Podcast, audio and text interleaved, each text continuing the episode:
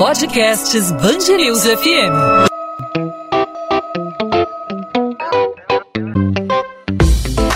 Dois às 20, com Maurício Bastos e Luana Bernardes.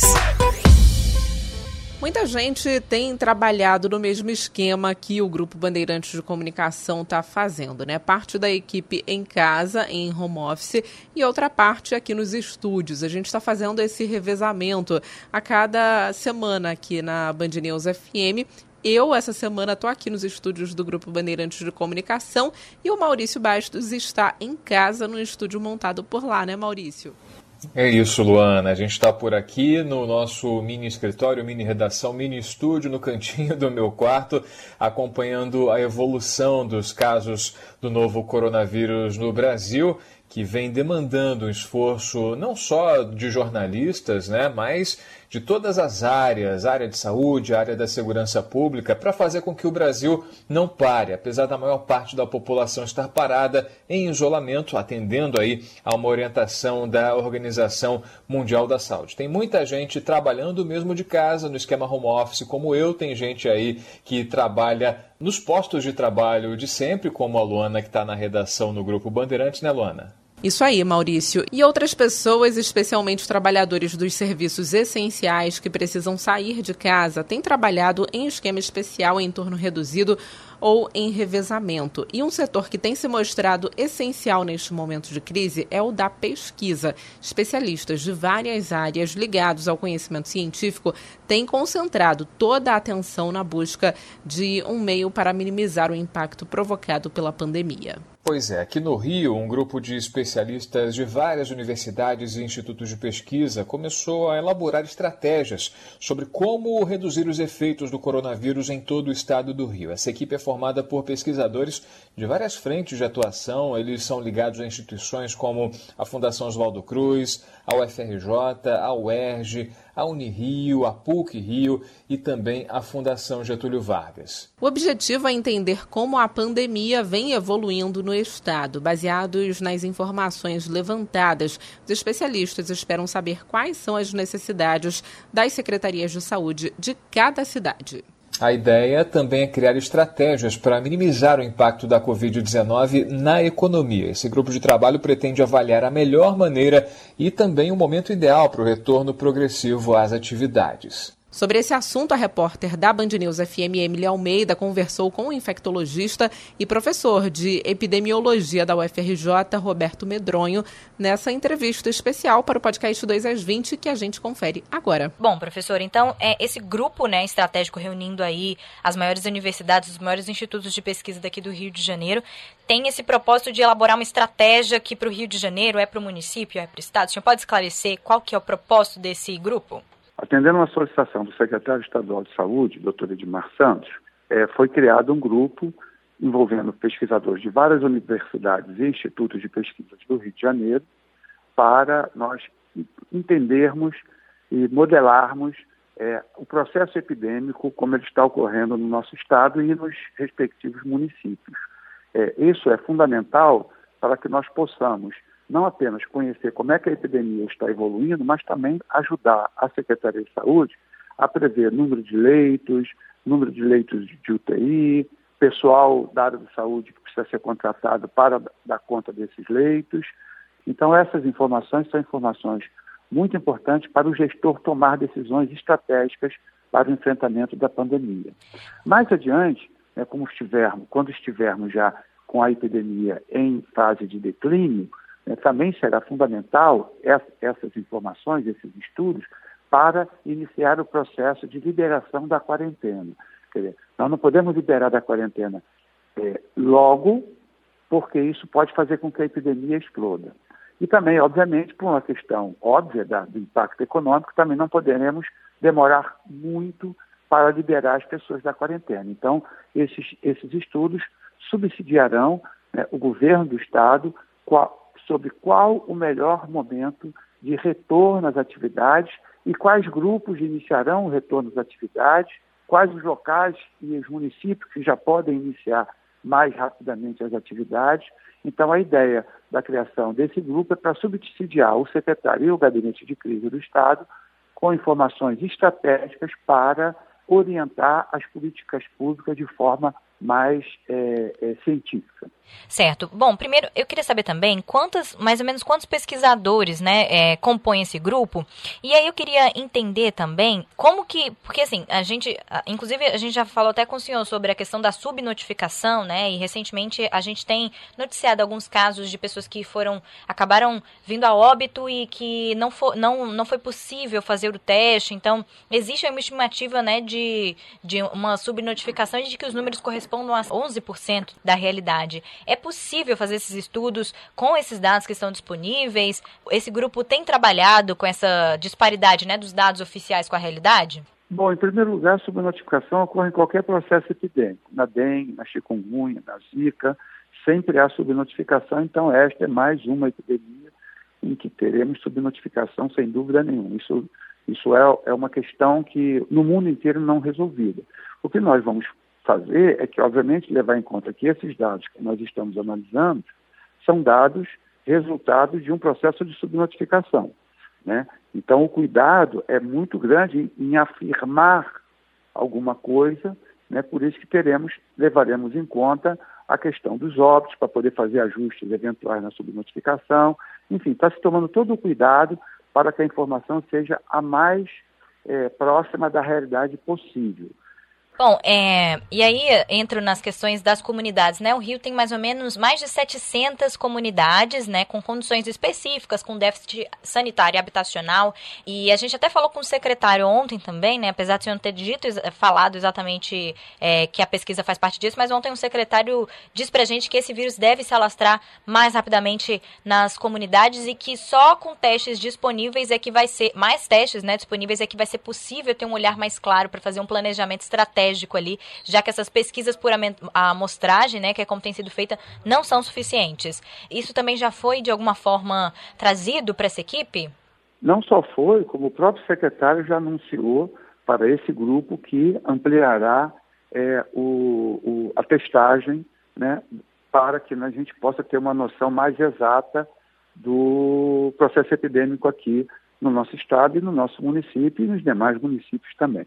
Então, isso realmente vai ajudar muito a entender melhor esse processo e, consequentemente, a, a, a fazer com que possamos ter propostas mais voltadas para a realidade do que ocorre.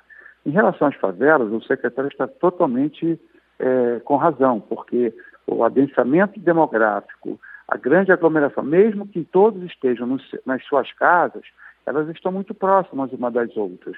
Então, a probabilidade da disseminação ocorrer de forma mais veloz nas comunidades realmente é muito maior do que nos bairros eh, de outras, de outras regiões da, da, do estado e do município. Daí é fundamental reforçar que o isolamento social, no momento, a despeito de todos os problemas econômicos que isso está trazendo, especialmente para muitos dos moradores destas localidades, que vivem no mercado informal, há, há uma grande preocupação por parte de nós, dos pesquisadores, por parte do governo, para que haja o mínimo impacto possível. Como isso será feito? Com as políticas de mitigação econômicas. Então, nós temos que já ter, já de imediato, a sanção do, dos 60, a sanção dos 600 é, reais e a distribuição o mais rápido possível desse dinheiro para essas comunidades. Então, as políticas públicas de mitigação, seja do governo federal, do governo estadual e do governo municipal, serão muito importantes para que essas pessoas não saiam nas ruas para ter o seu ganha-pão. Então, este é um problema que nós precisamos, sim, de um apoio concreto para que essas pessoas não sofram tanto o impacto econômico do isolamento social. O isolamento social é fundamental para salvar vidas, mas ele traz grandes problemas na economia do país. Então, é necessário que haja um investimento para que não haja um maior sofrimento, principalmente das camadas mais desfavorecidas em relação ao isolamento social. Certo. Ontem o secretário também falou sobre a questão dos casos em pessoas mais jovens, né? O senhor comentou que tem oito casos de morte de pessoas entre 20 e 39 anos. Não, aquela, uma... aquela informação é imprecisa, está errada, houve um, uma coisa desconectada com a repórter, tanto que na, na, no site já está corrigido, essa frase foi, foi, foi suprimida. Então não tem esse número, né? Não existe esse não. número. É, eu posso até. Bom, apesar de não termos esse número, então na, no jornal impresso saiu esses números, mas na reportagem online isso já está corrigido. Não temos ainda o um número exato de quantos jovens morreram, mas sabemos sim que os jovens também podem ter formas graves e que também podem evoluir ao óbito. Mesmo sem nenhuma comorbidade precedente, né?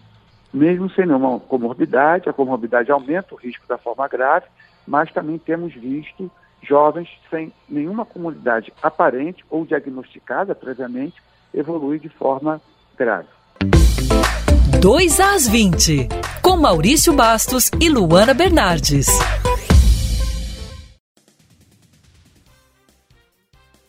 Sobe para 28 o número de mortes pelo novo coronavírus no estado do Rio. Segundo a Secretaria Estadual de Saúde, o número de casos confirmados chegou a 832. O aumento é de 17,5% em relação ao balanço de ontem, que registrava 708 casos. A pasta investiga ainda outras 49 mortes. Ainda de acordo com a secretaria, a maioria dos casos é na capital, com 697 registros e 20 mortes. O hospital de campanha no pavilhão 3 do Rio Centro, na zona oeste do Rio, deve ser entregue até o fim da próxima semana. A estimativa da Secretaria Municipal de Saúde é que os gastos sejam de cerca de 24 milhões de reais por mês, levando em conta os custos com pessoal, equipamentos e insumos. A unidade do Rio Centro só vai começar a funcionar quando for atingida 70% da capacidade do Hospital Municipal Ronaldo Gazola, em Acari, na Zona Norte, que tem sido referência no tratamento da Covid-19 no Rio. Devido à pandemia do novo coronavírus, o Aeroporto Internacional Tom Jobim passa a ter apenas três voos diários, incluindo pousos e decolagens. A previsão inicial é de que a medida fique em vigor por 20 dias, podendo ser reajustada dependendo do avanço da Covid-19 no estado.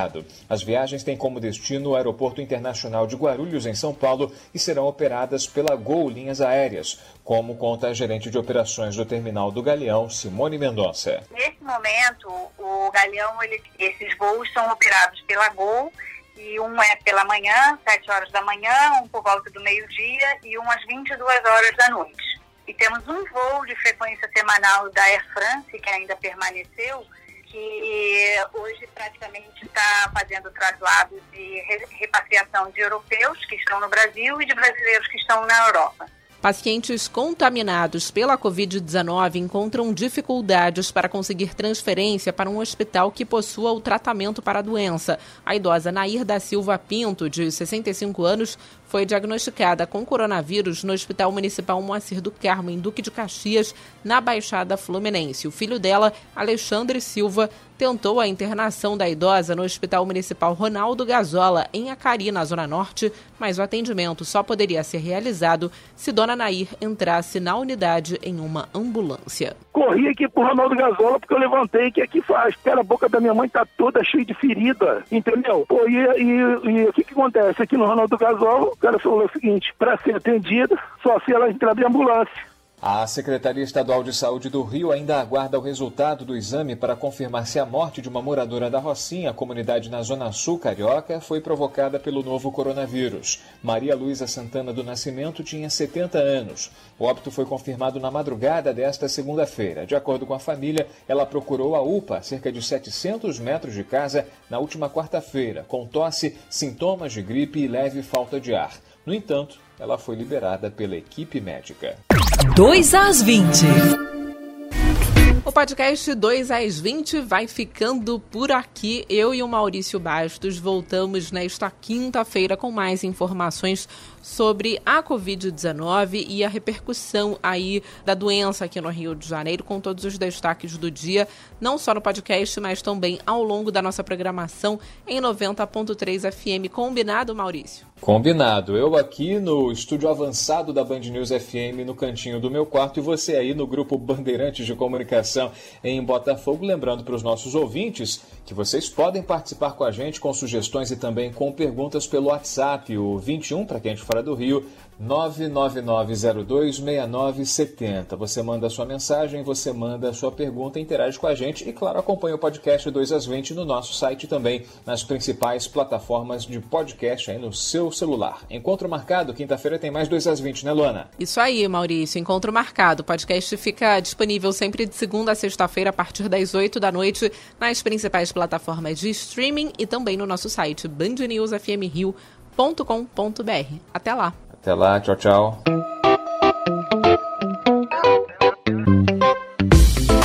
Dois às 20, com Maurício Bastos e Luana Bernardes.